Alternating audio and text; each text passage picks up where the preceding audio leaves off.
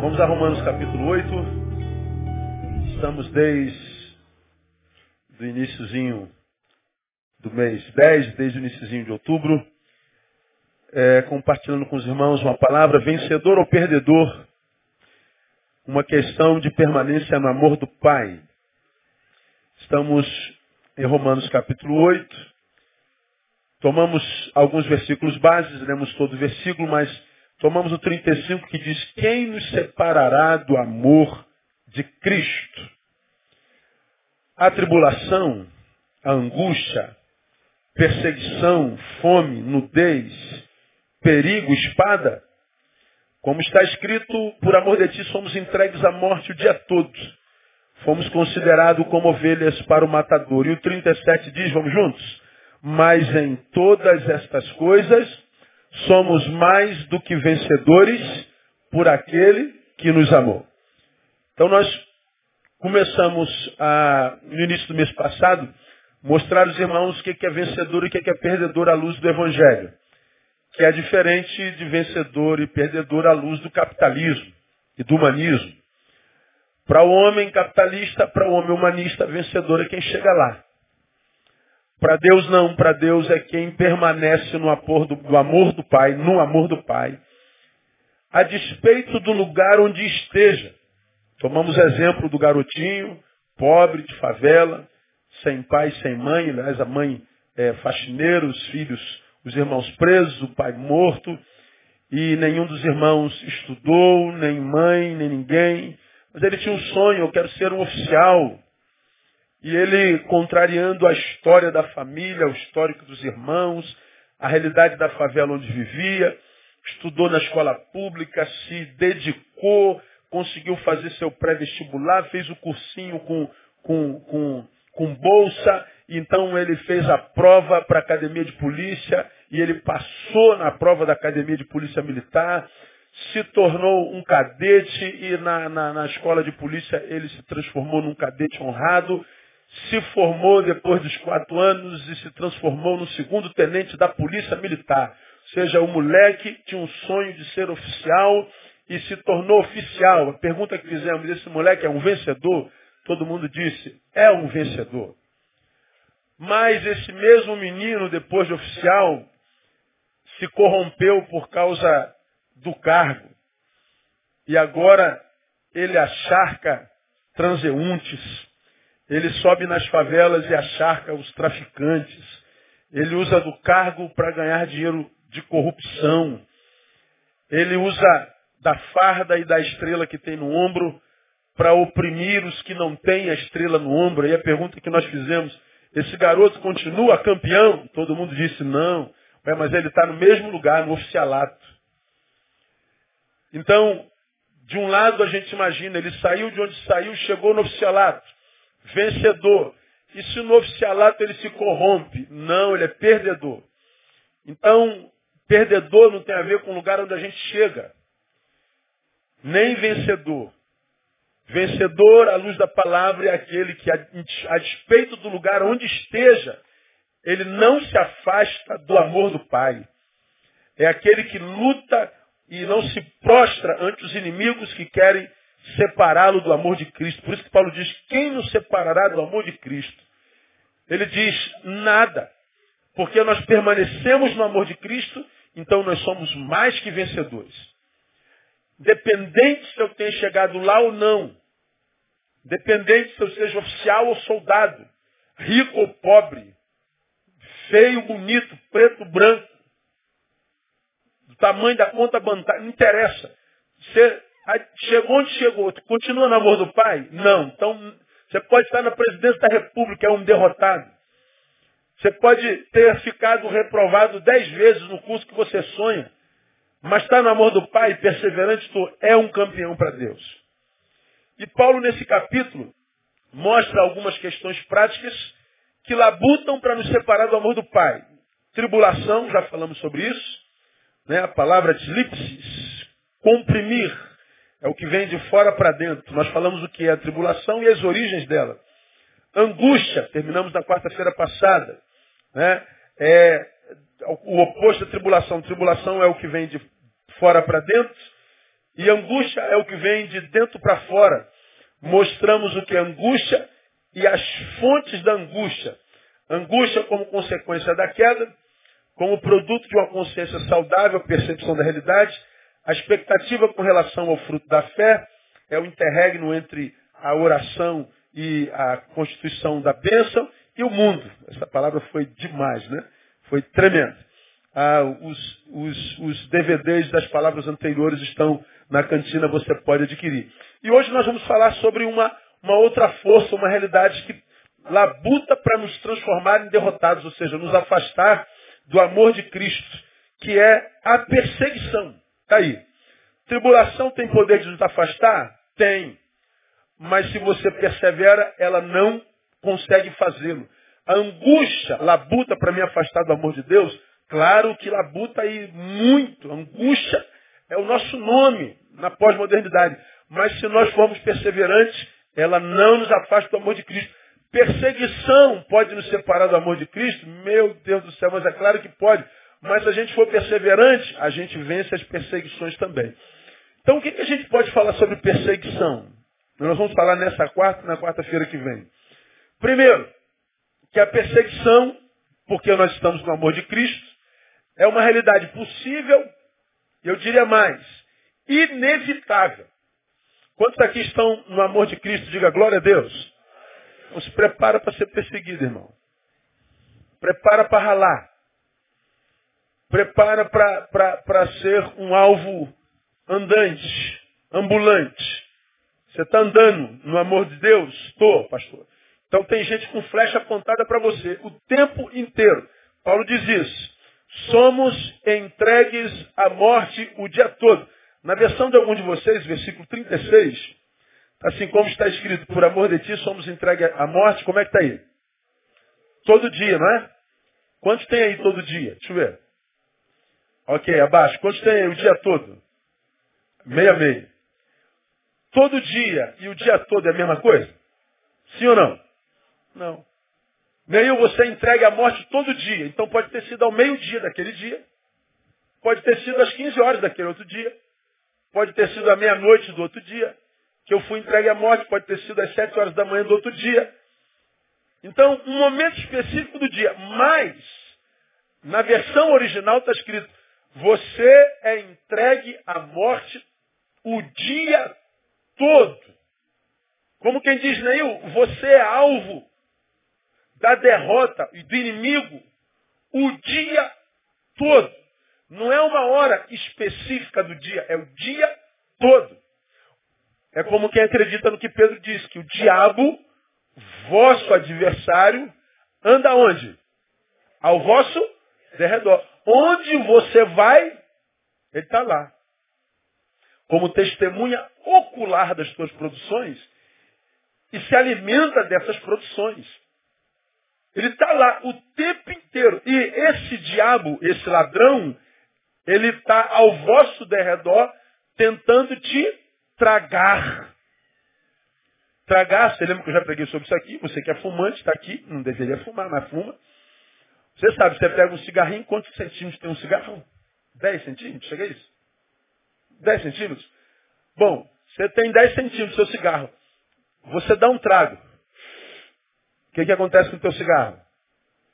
Ele diminui, vem para 9. Mais um trago. O que, que acontece com o teu cigarro? Diminui.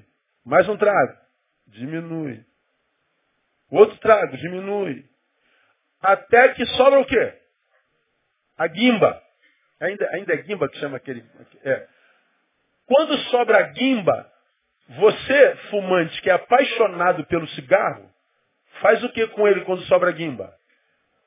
Joga fora no chão, seu porco safado. Veja, você sabe que o cigarro te mata, mas você não consegue se libertar dele, você o ama. Mas a despeito de amá-lo, à medida que ele vai sendo tragado, você o joga fora. A Bíblia diz que o diabo, nosso adversário, anda ao nosso redor, bramando como um leão, buscando a quem possa tragar. Ele quer fumar você. Isso quer dizer o quê? Que ele não intenta te matar de uma vez. Ninguém dá um trago de uma vez. Acabou o cigarro. Já viu alguém fumar assim? Não. Ó, o fumante, ele dá um tragozinho e curte. Faz charme. Ele acha que tira onda, que é bonito. Ele está morrendo alegremente. Ele está construindo um câncer no pulmão alegremente. Como é que o diabo quer matar a gente? Devagarinho. Trago por trago. Sem dor. Sem que você perceba. Só vai perceber quando na tua vida sobrar guimba. Nada que preste. Dá para entender o que eu estou falando, igreja? Ele fuma, se tiver oportunidade a gente, o dia todo. Ele não tem pressa. Usa a tribulação para isso, usa angústia e usa perseguição. Então a percepção, a perseguição é uma realidade possível e inevitável. Deixa eu ler alguns versículos para você, para a gente firmar essa parada que eu estou dizendo para você. Vamos a Mateus, Mateus capítulo 5. Mateus 5, no versículo 11. Olha aí a palavra de Jesus nas bem-aventuranças. Bem-aventurados sois vós, quando vos injuriarem e perseguirem, e mentindo disserem todo mal contra vós na minha causa, por minha causa. Olha o que, que o Senhor está dizendo. Bem-aventurados são felizes. O Senhor está traçando o perfil de um ser humano que encontrou felicidade. Ele traça o perfil de um ser humano que descobriu a razão da vida. De um ser humano que encontrou aquele lugar que todo ser humano, desde que sai do ventre, procura. Felicidade. Ele define o bem-aventurado, feliz, como quem chora, como quem é manso, como quem tem fome e sede de justiça, como quem é misericordioso, como quem é limpo de coração, como quem é pacificador, como quem é perseguido por causa da justiça. E quando este sujeito é injuriado e perseguido. Então Jesus está dizendo assim, ó, o fato de vocês se encontrarem comigo será uma razão para vocês serem injuriados e perseguidos. Então a perseguição é inevitável. Olha que no capítulo 4, ele chama os primeiros discípulos, está lá no versículo capítulo 4, Jesus chama os primeiros discípulos. E eles vêm no capítulo 5, ou seja, logo em seguida, ele diz assim, ó, vocês que vieram se preparem porque vocês vão ser perseguidos. E olha, não imagine que porque vocês são perseguidos, vocês foram abandonados por mim. Pelo contrário, se perseguirem vocês, principalmente mentindo a vosso respeito, inventando calúnia a vosso respeito, aí é que vocês podem olhar no espelho e falar assim, você é um cara feliz. Olha o que Jesus está dizendo aqui. Quando você estiver caminhando na sociedade e você se sentir um ser estranho nela, um ser rejeitado porque você é diferente dos seus, e você for criticado, injuriado, perseguido, só porque você resolveu viver para mim e honrar o meu nome, não pensa que essa perseguição, esse bullying espiritual, não permita, não, não, não, não, imaginem que o abandono que vocês sofrerão, que as trairagens que vocês sofrerão, só porque creem no meu nome, seja sinônimo de que eu vos abandonei. Pelo contrário, quando isso acontecer e for exatamente de verdade por causa do meu nome, significa dizer que você está sendo aprovado por Deus. Ah, o oposto é verdadeiro também. Quando você não é perseguido, quando você está no meio deles, ninguém sabe se você é de Deus ou não. Quem é de Deus nessa massa aí? Porque você é igualzinho em seus valores, princípios, linguagem, roupagem. Quando a tua vida é tão sem sentido quanto a deles. Quando você vive para si porque o prazer, quando você se transforma no hedonista, no ostentador, igualzinho a eles. E você, então, com eles tem paz plena, não pensa que isso é sinônimo da bênção de Deus, pode ser sinônimo da rejeição dele.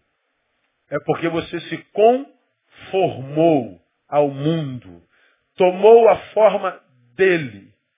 Então, a única paz que você terá é essa que você tem no meio deles, das festas deles, das ostentações deles, das fotos deles.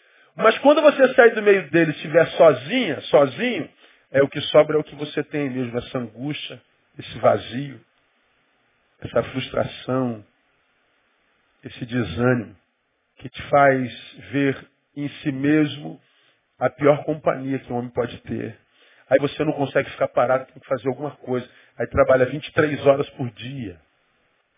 Aí prefere estar mais, prefere a má companhia do que a solidão. Ah, Jesus, tem misericórdia. Mateus 5, 11. Nesse versículo, Jesus fala, portanto, perseguição por causa da sua fé, porque crê no seu nome. Perseguição porque você luta contra a injustiça, porque ele está dizendo lá, bem-aventurados sois, quando vos injuriarem perseguirem, e mentindo, disserem todo mal contra vós por minha causa. Eles estão falando que nós somos essa desgraça toda, mas é mentira. É porque eles sofrem com a luz que é em nós. Eles não nos estão perseguindo por causa do nosso mau testemunho. Não é porque eu entrei nos Estados Unidos com dinheiro dentro da Bíblia escondido. Não é porque eu barateei o Evangelho para tirar dinheiro do povo. Não é porque eu persigo as minorias. Não é porque eu sou inútil para a minha sociedade. Mas é porque eu, eu, eu represento, por causa da minha justiça, uma luz que ilumina as injustiças da minha geração. Então eu sou perseguido. A luz dele brilha e mostra as minhas trevas. Então, ao invés de eu entrar na luz, eu quero apagar a luz dele. E nós vivemos numa geração onde pessoas vivem com pedra querendo apagar a luz dos outros. Jesus está dizendo que a perseguição virá por causa disso. Virá porque, à luz desse versículo, porque você vive como um peregrino aqui, como um peregrino na terra. É como Davi disse né, no Salmo 119, 19, sou peregrino na terra. Você sabe o que é um peregrino? Quem sabe o que é um peregrino? O que, é? Peregrino é quem está a caminho, não só, também, mas não só. Se ele está andando, significa dizer que ele não está mais no lugar que é dele. Correto? Se ele não está no lugar que é dele, está andando, significa dizer que ele está andando por onde? Em terras estranhas. O peregrino não é aquele só que está em movimento, é aquele que não está em casa. E é aquele que está em terra estranha. É como se você saísse daqui e, e, e fosse fazer turismo no, no Djibouti, no que, que, estão. Nós vamos para a Ucrânia, é mais fácil. Você está na Ucrânia, você não fala língua, você não conhece a cultura, a comida muito menos. E você sai do Brasil e bate lá na Ucrânia, cara. Não sabe a língua, não sabe nada. Tu bate no aeroporto. O cara te pergunta para onde tu vai. Qual hotel que você vai? Não tem nenhum tradutor. Imagina. Você pode estar do lado de toda a riqueza, nada significa nada porque você não pode se comunicar. Agora, se naquele aeroporto aparece um brasileiro com a cidadania ucraniana que trabalha no aeroporto, e o cara fala a tua língua, ai Jesus, aleluia, glória a Deus. Porque você encontrou um igual em terra estranha. Porque você encontrou um igual em terra estranha, você cola com ele logo. Por quê? Porque encontrou um igual. Por que, que nós somos perseguidos? Porque nós estamos em terra estranha, no mundo que jaz no maligno.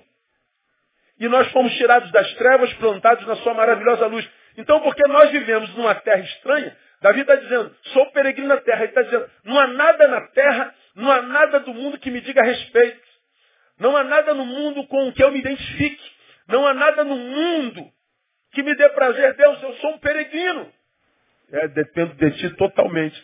Ora, quando você é um peregrino de Jesus na terra, ah, os que são da terra é, se incomodarão com a sua presença certamente. Perseguição. Há uma outra fonte de perseguição. Vamos ao capítulo 10 de Mateus. Passa um pouquinho a tua, tua Bíblia aí. Mateus 10, no 4, Jesus chama. No 10, ele envia os 12.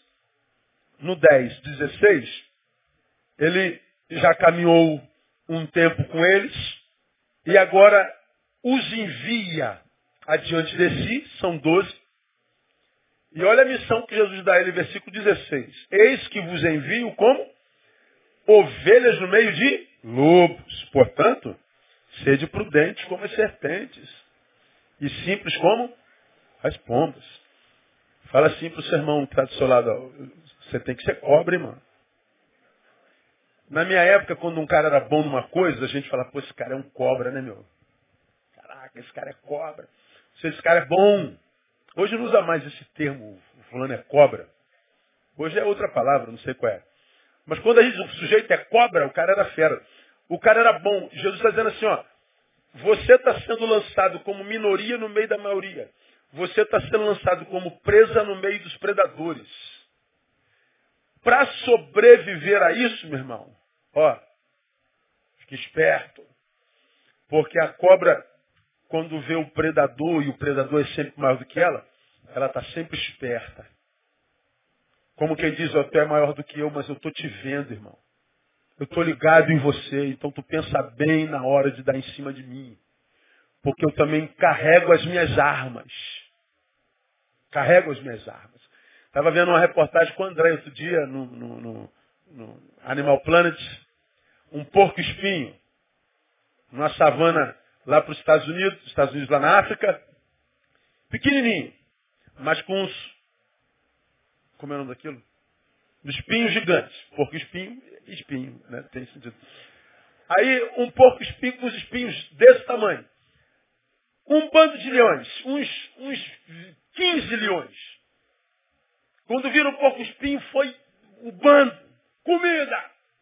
Quando chegou o porco espinho, se encolhe e deixa só o espinho de fora. Aí está aquela bola preta no meio de um bando de leões e leoas. E os leões de leões tentando pegar, aí botava a patinha e tirava. E aí ia para outro lado e o bichinho estava paradinho. O outro botava o focinho, espetava. Aí os leões saíam assim. Aí eu, eu, eu brinquei assim, já estou vendo a história. Vão dormir com fome. Vão dormir.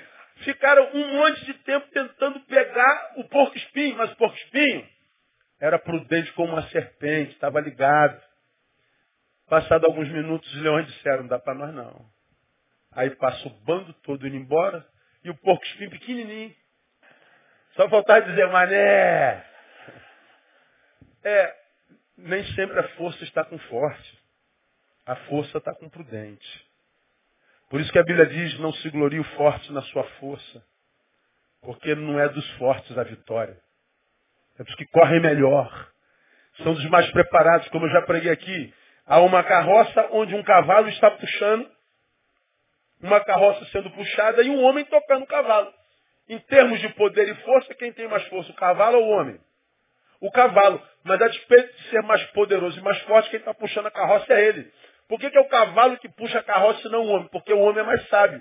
Porque se o cavalo tivesse a sabedoria do homem, quem estava puxando a carroça era o homem. Então é prudência. Sabedoria, discernimento. O meu povo está sendo destruído porque ele falta conhecimento. Então, você está sendo enviado como ovelha melhor. Aí pregamos já no estudo passado, versículo 17, acautelai-vos dos homens.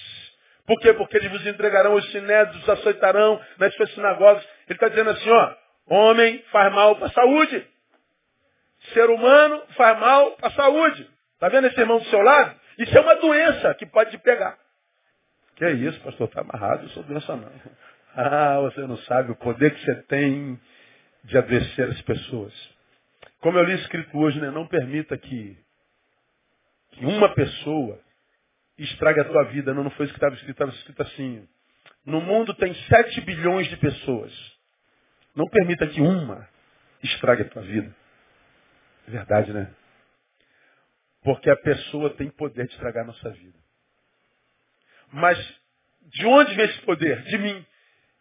O outro só tem poder de me matar se eu me der esse poder. Se eu lhe legar esse poder. Senão ele não tem esse poder. Aí, no 18, ele diz, por minha causa sereis levados à presença dos governadores, dos reis, para lhe servir de testemunhos, e eles e aos gentios. por minha causa sereis levados à presença. Mas quando vos entregares, não cuideis de como ou o que haver de falar, porque nada na hora, naquela hora vos será dado o que haver de dizer, porque não sois vós que falais. Aí no 21 ele diz, um irmão entregará a morte a seu irmão, um pai a seu filho, os filhos se levantarão contra os pais e o matarão. Sereis odiados de todos por causa do meu nome, mas aquele que persevera até o fim, esse será salvo. Então, Jesus está dizendo que é perseguição por causa de obediência. Você é enviado no meio de lobos. Espera aí, Senhor. É, você tem o direito de desobedecer. Mas se você absorve a tua identidade, consequentemente a tua missão, e obedece, por causa da tua obediência você vai ser perseguido. É exatamente o oposto do que a maioria dos crentes imagina. Né? Mas, Senhor, eu sou tão justo. Eu sou um servo tão obediente. Eu sou um servo que cumpre a tua palavra. Por que tanta perseguição? Exatamente por isso. Por que, que Daniel foi parar na cova dos leões? Desobediência? Obediência. Sadraque, Mesaque e Abidinego na fornalha? Desobediência? Não, obediência. Nem sempre a graça de Deus, como já preguei aqui, nos livra da cova. Mas sempre a graça de Deus nos livra na cova. Nem sempre a graça de Deus nos livra da fornalha, mas sempre a graça de Deus nos livra na fornalha. Alguns com medo da fornalha desobedecem e se deformam. Não entram na fornalha. Não a que é produto da obediência, mas cai no lugar do refrigério do diabo. Você está sendo tragado com felicidade. Você está gerando um câncer no teu pulmão com alegria e com um copo de cerveja tirando onda. É como já preguei aqui, é o paraquedista, né? Que pula da aeronave, Jeb! Velame! Abriu o paraquedas. Sensação de liberdade. Você está voando, eu sou o cara, PQD, multimarrom. Vida maravilhosa, liberdade! É, é verdade, saltar de paraquedas é uma das experiências mais saborosas que o ser humano pode ter na vida. Mas a despeito da experiência saborosa, o paraquedista está em franca queda. Ele está em decadência. Mas porque está gozando a liberdade, ele esquece que logo, logo se encontrará com o chão. É assim que o diabo faz bota eles para sentir prazer, mas um prazer que não pode ser abençoado por Deus. Bota ele para gozar a vida, mas em lugares onde Deus está, mas não se manifesta. Coloque-os para se relacionar com gente maravilhosas que Deus não conhece. E eles morrerão com alegria, se perderão felizes. Por isso que a Bíblia diz que melhor é o fim das coisas. Lá eles se revelarão.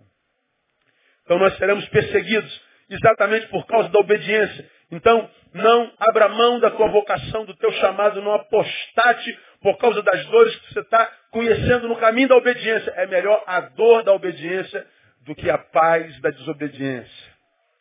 Perseguido por causa da tua obediência. Perseguido por causa do total compromisso com a vocação e com a missão.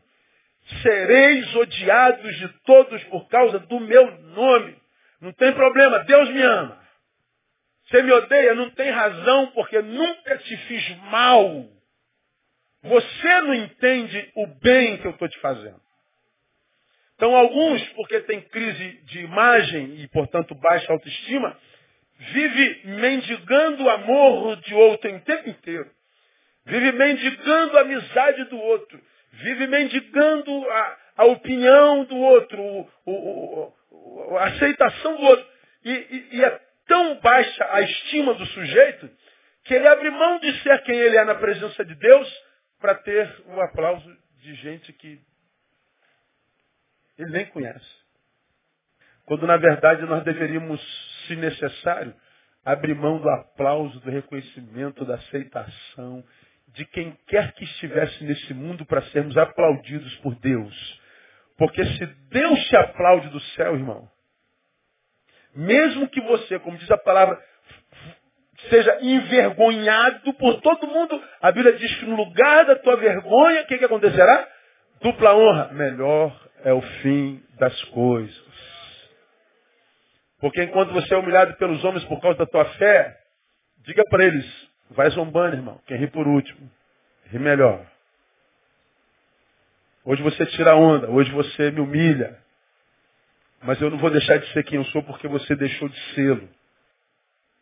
Eu não vou deixar de ser quem ele quer que eu seja para ser quem você quer que eu seja. A história já está escrita, no final a gente vai saber se valeu a pena ou não. Perseguidos pela certeza plena da salvação.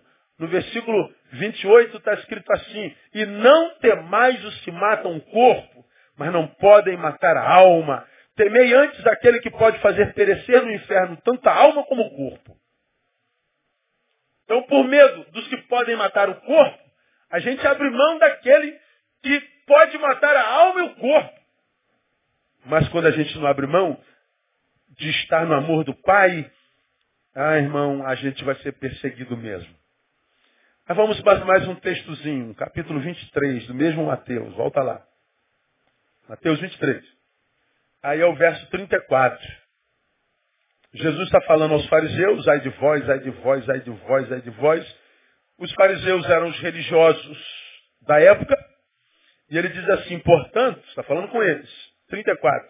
Eis que eu vos envio profetas, sábios e escribas. E a uns deles matareis e crucificareis, e a outros perseguireis de cidade em cidade. Jesus está falando de gente que é dele, preciosa, útil, relevante, que ele enviaria aos da religião oficial, e a religião que se diz representante de Deus é quem os perseguiria, os humilharia e até os mataria. Então Jesus está falando que é possível que a gente sofra perseguição por causa da religiosidade corrompida pelo sistema. Eu vou ser perseguido pelos meus. Eu vou ser criticado pelos meus. Os da minha religião, os da minha fé. Mas quem são os que perseguem a tua conduta santa e honesta? São os que professam a mesma fé, mas se corromperam pelo sistema. E isso, hoje a igreja evangélica é mamonizada, é mamonita, não é menonita. É mamonita.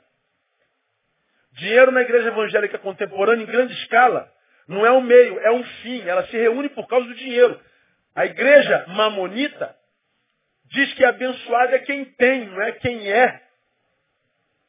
A igreja coloca mais um culto na semana por causa de arrecadação. A igreja diz que você tem que dar dinheiro para receber o dobro do que deu. Sacrifício para a igreja contemporânea tem como direção sempre o gasofilácio. Não existe outro tipo de sacrifício. Agora, isso é realidade no Evangelho? Nunca. Porque você já aprendeu que prosperidade no Evangelho não é ter muito, é ter sempre. Você tem tido sempre na sua vida até hoje, amém ou não? Então você é próspero.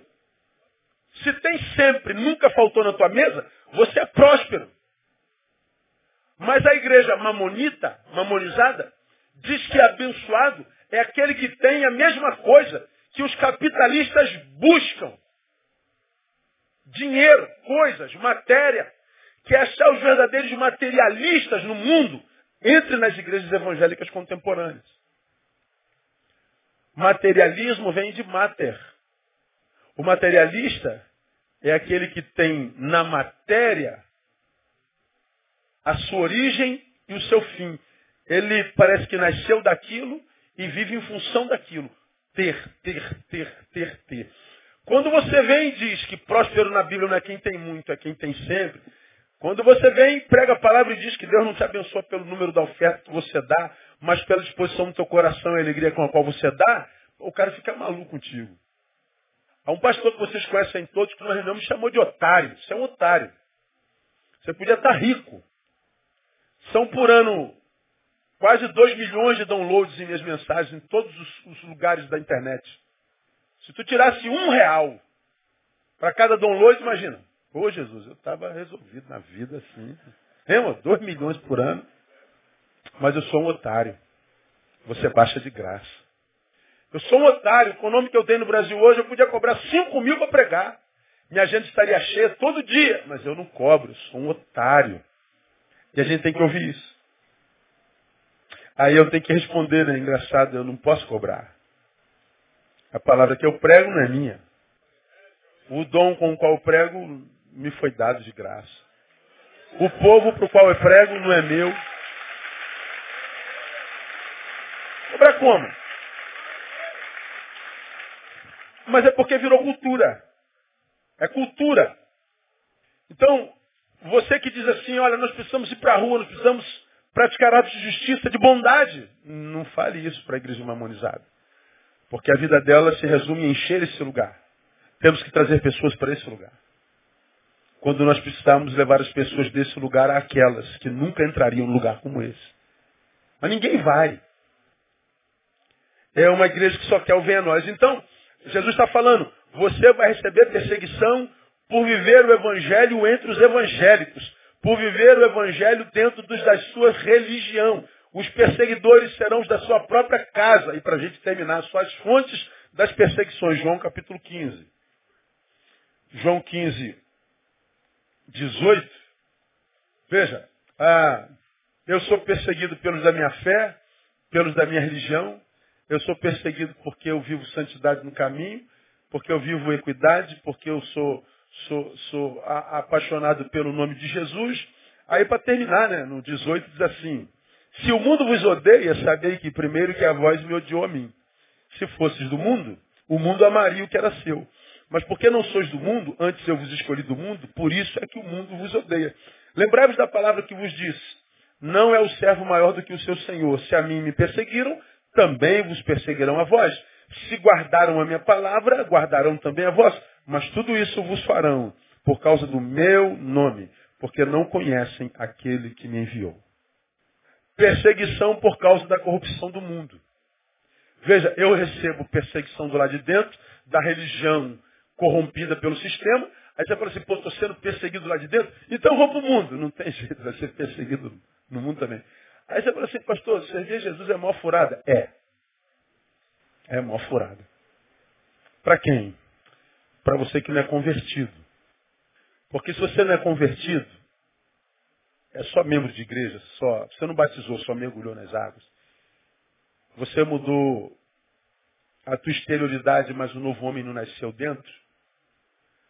Ah, você mudou sua aparência, linguagem, mas não mudou princípios, valores. Se você de fato, de verdade, não nasceu de novo, teus prazeres continuam sendo os mesmos. Você não tem prazer transcendental. Você não tem prazer espiritual. Você estava no mundo com os valores e princípios que tinham. Passou pela região, agora está na igreja. Os mesmos valores que tinham. Mudou linguagem, roupagem, exterioridade. A essência é a mesma. Tudo que te atraía, tudo que te apetecia, continua te apetecendo. Só que aqui você podia mergulhar nisso de cabeça. Não tinha locupressão, não tinha plenitude, mas tinha prazer na carne. Você se converte, agora nem na carne você tem mais prazer. Aí o que, que acontece? Você está aqui adestrado. Vai ficar por algum tempo, como eu já dei o exemplo do cachorrinho. Pega o Shadow, Shadow Barreto, meu filhote, e adestro. E eu digo, Shadow, de pé. Aí o pudolzinho branquinho, lindo, parece uma bolinha de algodão. Vem com o papai. Aí vem. Ai, que lindo, coisa linda. Ai, que lindo. E ele vem. Ele vai andar um tempão. Mas vai chegar uma hora que vai doer a coluna dele, ele vai cansar. E ele vai ter que voltar ao estado original, quadrúpede. Por que, que ele tem que voltar ao estado original? Porque estar de pé, como um bípede, é só um adestramento. Não é a essência dele. O crente que não se converte, portanto não tem discipulado para ele, ele é adestrado. Ele vira um religioso que pratica os dogmas, dogmas da sua religião. Aí ele vai andar em pé na santidade, na glória de Deus, aleluia, fogo santo para todo lado. Ótimo. Ele se impressiona com a própria santidade. Só que ele não vai conseguir viver essa santidade para sempre. Logo, logo ele volta ao estado quadrúpede de novo. E volta lá para onde ele, na verdade, nunca saiu. Um exemplozinho. 2009 eu estudei no WhatsApp. WhatsApp? É isso mesmo? Só que minha aula era 6 horas da manhã. Era o único horário que eu tinha. Eu não suportei, estudei um mês paguei lá o mês que estudei por último e sumi. Falei, pô, paguei esse mês, imaginei que ia, cancelar minha mensalidade. Fui embora. 2009. 10, 11, 12, 13, 14. Aí esses dias tem uma menina atrás de mim igual um, uma doida. Ligou para cá, ligou não sei para onde, mandou e-mail, ligou para Tamara, conseguiu o telefone da minha casa. Ninguém sabe o telefone da minha casa. Quer dizer, agora sabe ela. Liga para o meu celular, mas para minha casa não adianta. Ninguém. A secretária não tem autoridade para dar. Não sei como ela conseguiu. Pastor, tem uma palavra de Deus para o Senhor, tem uma palavra de Deus para o Senhor, o Senhor está me incomodando, não consigo dormir, eu estou angustiado todos os dois meses querendo falar com o Senhor, e o Espírito Santo me, me incomodando, angústia. Qual era? Ela trabalha no WhatsApp. Aí uma vez citaram meu nome lá, que eu sou uma bênção, aí a menina falou assim, é, mas é caloteiro.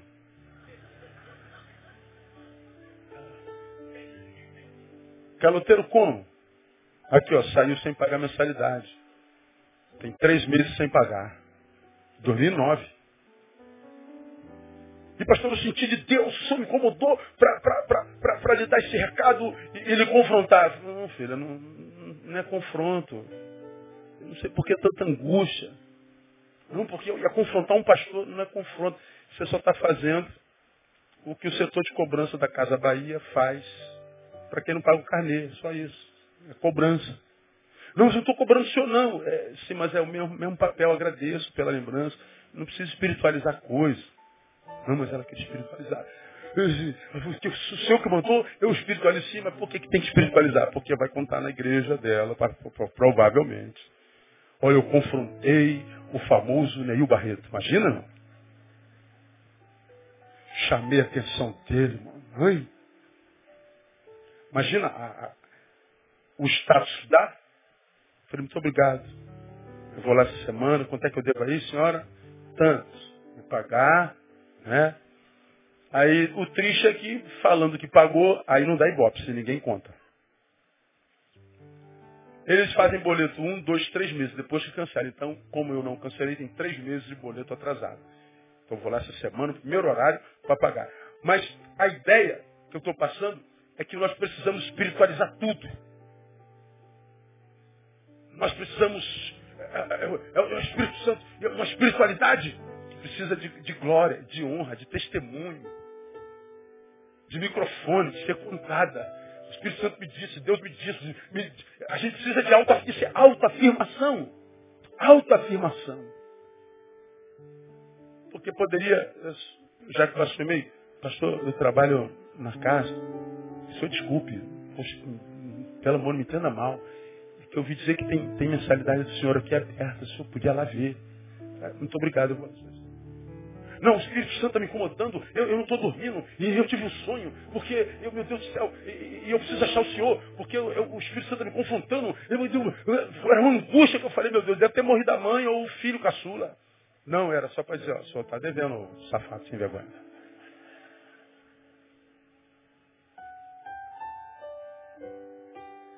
Quem é que precisa disso? É aquele que tem dúvida da própria espiritualidade. Porque quem está resolvido na fé, irmão, não precisa de ostentação nenhuma.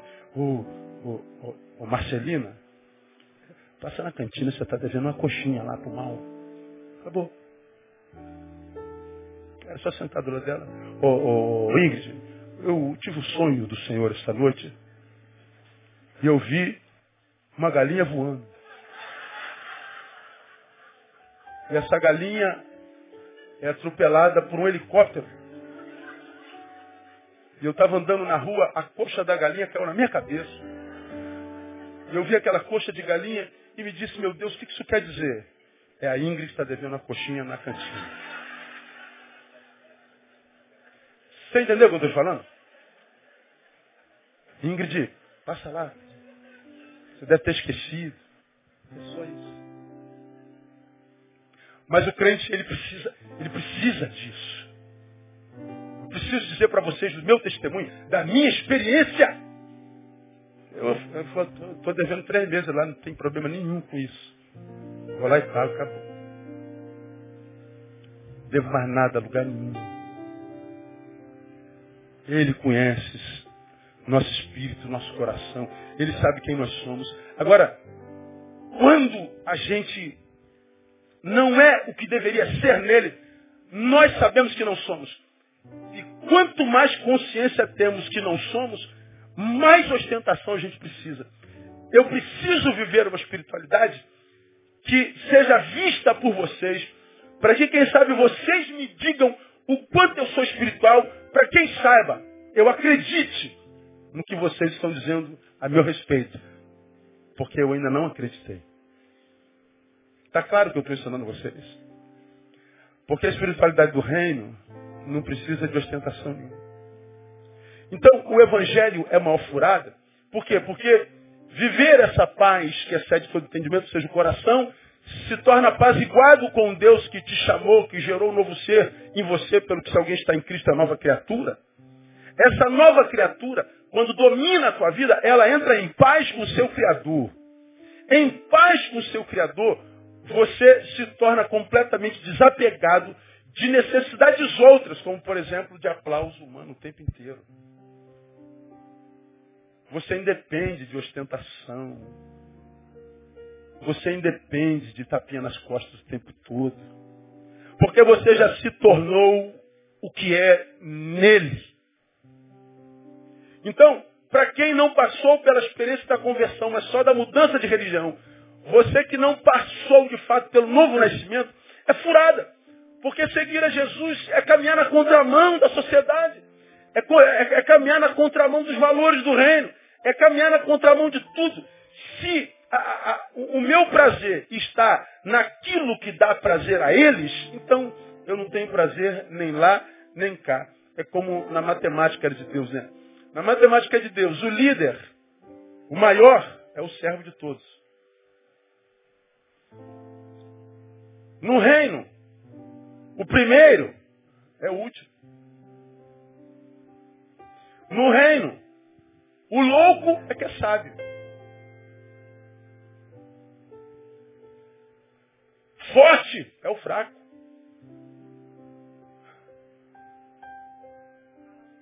Quem é o grande no reino? O menor de todos. Quem é o rico no reino? O pobre de espírito. Quem é o bem-aventurado? O que chora.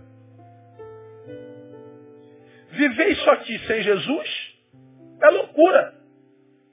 Larga a mão disso, irmão. Porque para viver isso aqui, você que quer ser o número um o tempo todo, Jesus diz assim, ó, vai lá para o fim da fila. Que a fila é vista no reino ao contrário. Né? Como é que o primeiro numa fila vira a última? É só mudar de posição. Muda a fila de posição. Não é? Se a fila está para lá, eu sou o primeiro, entra no reino. É só mudar a fila de posição. Virei último. Agora, imagine, no mundo de ostentação como esse, dizer que você tem que sumir, tá louco. Só se tivesse convertido. Dizer que Deus tornou a sabedoria do mundo louca. Todo mundo querendo ostentar intelectismo o tempo inteiro. Nunca vi tanta produção de frases e de, de saberes como nessa geração. Mas nunca vi tanta ignorância existencial. Nunca vi tanta gente que não cumpre o que diz e não faz o que, o que diz, acabou de publicar. Por quê? Porque o, o sábio desse mundo, é, ele tornou louco. A sabedoria é, é, é louca. Quando é que eu estou forte? É quando eu estou fraco. Portanto, dependo dele totalmente. se a gente não consegue depender dele, a gente não, a gente não consegue. Então, servir ao Senhor é uma furada para quem não se converteu. A gente vai parar por aqui dizendo o seguinte: qual o objetivo da perseguição? Destruir a obra, a imagem de Deus em nós. Ou seja, os que nos perseguem, independente do foco e a razão pelas quais ou pela qual nos persegue, é nos afastar do amor de Deus que está em Cristo Jesus. Por isso que os perseguidores nos perseguem. Eu quero afastá-lo do amor de Deus. Quando a perseguição, independente de onde ela venha, me afasta do amor de Deus, eu sou um perdedor. Agora, se essa perseguição vem, não importa de onde venha, e eu continuo firme nos braços do Pai, como quem diz, daqui ninguém me tira, daqui ninguém não sai, daqui ninguém me tira. Se eu digo estou subindo para um lugar mais alto, já queimei as pontes do passado. Se eu digo dessa estrada, ninguém me tira. Ah, meu irmão, que venha a perseguição. Porque no lugar da tua vergonha, Deus vai te dar dupla honra. Mas se essa perseguição te roubou a fé, a vocação, você se tornou igualzinho a eles. Ainda que aqui, longe do amor do Pai, você está derrotada. Derrotada. Na semana que vem a gente volta e uma vez que a perseguição é uma realidade possível, inevitável, está aqui diante dos nossos olhos, qual deve ser a nossa postura diante da perseguição? Vou mostrar para vocês na Bíblia de uma forma tão prática, tão clara. Nem você está sendo perseguido pelos de dentro, você está sendo perseguido pelos de fora. Você está sendo perseguido pelos que não têm religião, pelos que têm. Você está sendo perseguido pela família. Pô, você está sendo bombardeado por todos os lados só por causa do amor que você tem por Jesus? Tô.